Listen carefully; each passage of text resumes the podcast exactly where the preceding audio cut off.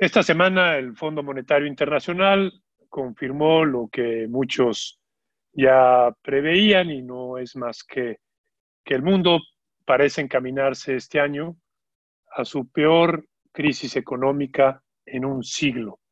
Esto por las medidas que están tomando los gobiernos alrededor del planeta para contener la expansión del coronavirus COVID-19. Soy Eduardo García, editor de la agencia Infocel y del portal Sentido Común en otra edición de Otros Datos. Bienvenidos a Otros Datos, un podcast de periodismo, no de opinión. The world has been put in a great lockdown. The magnitude and speed of collapse in activity that has followed is unlike anything experienced in our lifetimes. This is a crisis like no other. Estoy con César Pérez, editor de Economía de Infocel y Sentido Común, para platicar de los detalles de este anuncio que hizo el Fondo Monetario Internacional sobre la crisis que ya fue bautizada como la crisis del gran confinamiento. ¿Cómo estás, César? Hola, Eduardo, ¿qué tal? Gracias por la invitación. Eh, el FMI hizo esta revelación. ¿Por qué no nos proporcionas los detalles y por qué fue tan, tan relevante el estudio, las estimaciones que dio a conocer. Los economistas del FMI publicaron su actualización trimestral de pronósticos, este documento que se conoce como World Economic Outlook, en el que reconocen que el mundo va a una etapa que no solo no habíamos visto, sino que pudiera convertirse en, como bien apuntabas, la mayor recesión económica en 100 años. Te cuento qué hicieron. Los economistas del FMI establecieron un pronóstico de caída del PIB global de 3% en este año. Si bien la cifra así pudiera resultar modesta o que no espante a muchos, déjame darte dos datos para ponerla en perspectiva. Hace apenas tres meses, cuando el FMI había hecho su última revisión en enero, eh, hay que tener en mente que aquí apenas estaba empezando a surgir la pandemia de COVID-19 en China. Los economistas del fondo estimaban que la economía global iba a crecer a una tasa de 3.3%. Entonces, lo que tenemos es que en tres meses pasamos de esperar una recuperación económica a eh, una caída o un colapso generalizado eh, con un fuerte acento en las naciones desarrolladas. Now, the world has changed dramatically in the three months since our last update of the World Economic Outlook in January. El, el fondo hace esta revisión trimestralmente, ¿es correcto, César? Así es, y, y la hace porque justamente en, en, materia de perspectivas económicas y de decisión de, de, políticas públicas, pues hay escenarios como el COVID que son inciertos. En, en enero ya, ya advertía el fondo que iba a ser, todavía no había suficientes elementos para decir qué tanto iba a afectar. Lo que sorprende ahora es que tres meses después cambia completamente el panorama y ahora esperamos una fuerte contracción. Estar con eh, las velas izadas para, para prepararnos para el crecimiento, de repente, pues no, tenemos una tormenta encima eh, que está a punto de hacer naufragar el bote, ¿no? Entonces, este fenómeno ¿por qué lo estima el Fondo Monetario Internacional que vaya a ser tan grave que podamos enfrentar la mayor crisis desde la llamada Gran Depresión que ocurrió en los años de 1929 a 1932?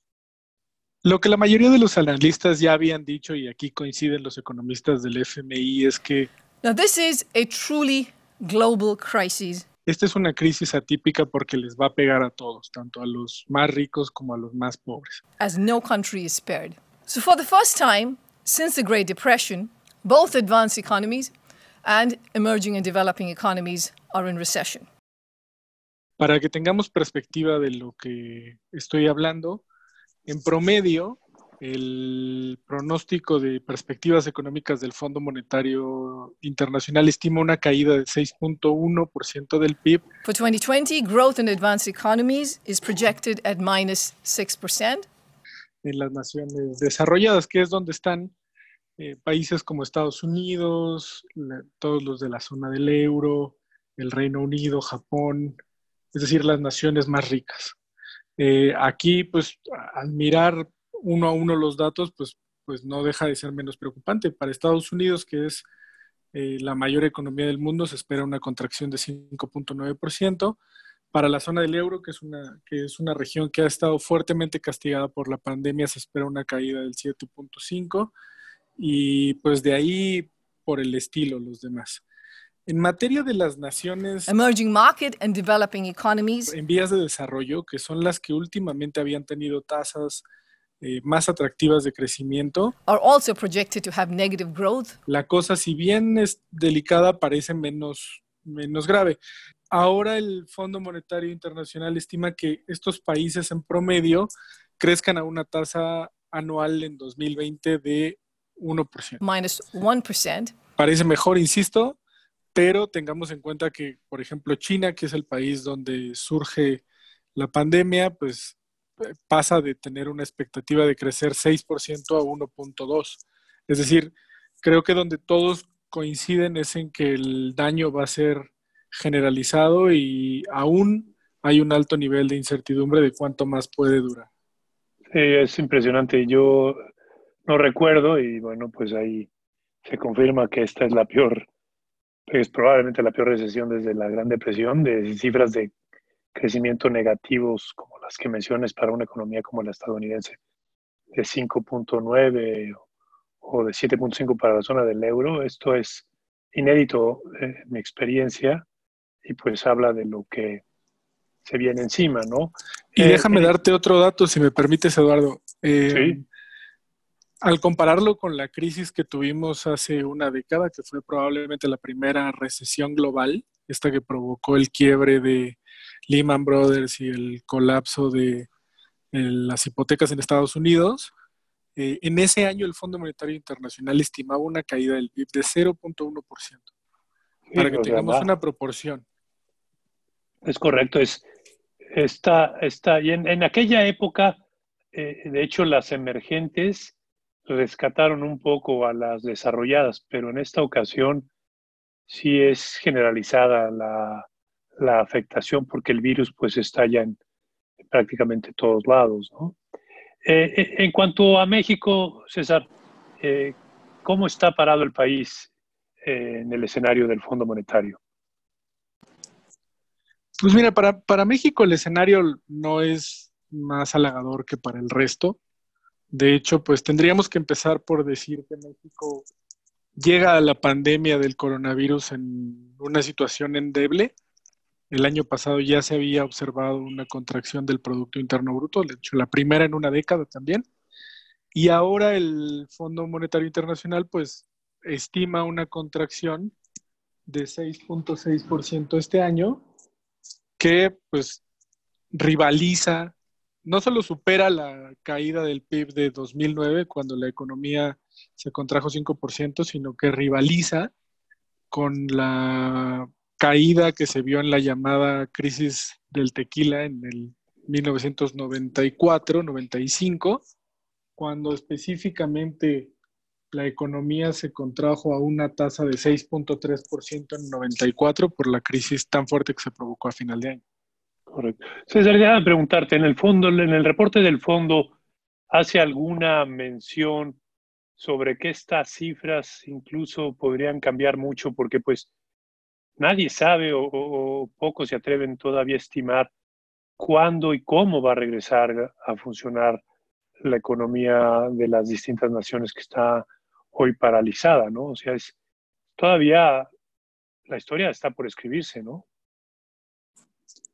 Sí, de hecho, de hecho los economistas del, del, FMI son muy claros en que el nivel de incertidumbre que hay sobre la evolución de la pandemia es muy alto.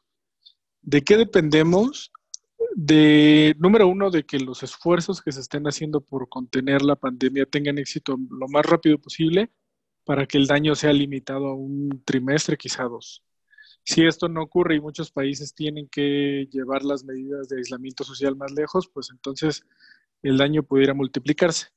Y otro factor que tampoco se puede descartar, aunque todavía se ve lejano en el horizonte, es que aparezca un desarrollo médico, ya sea a través de un, de un tratamiento o de una vacuna, que permita pues proteger más rápido a la ciudadanía de este mal y por lo tanto recuperar la normalidad en lo más rápido posible. Claro, ahí, ahí la ciencia médica podría dictar un poco eh, el porcentaje de, de, crecimiento que tenga la economía mundial, ¿no? Ya hay también, eh, pues digamos, noticias alentadoras. Por ahí hay un par de medicamentos y de tratamientos que parecen empezar a tener éxito en el tratamiento del COVID-19.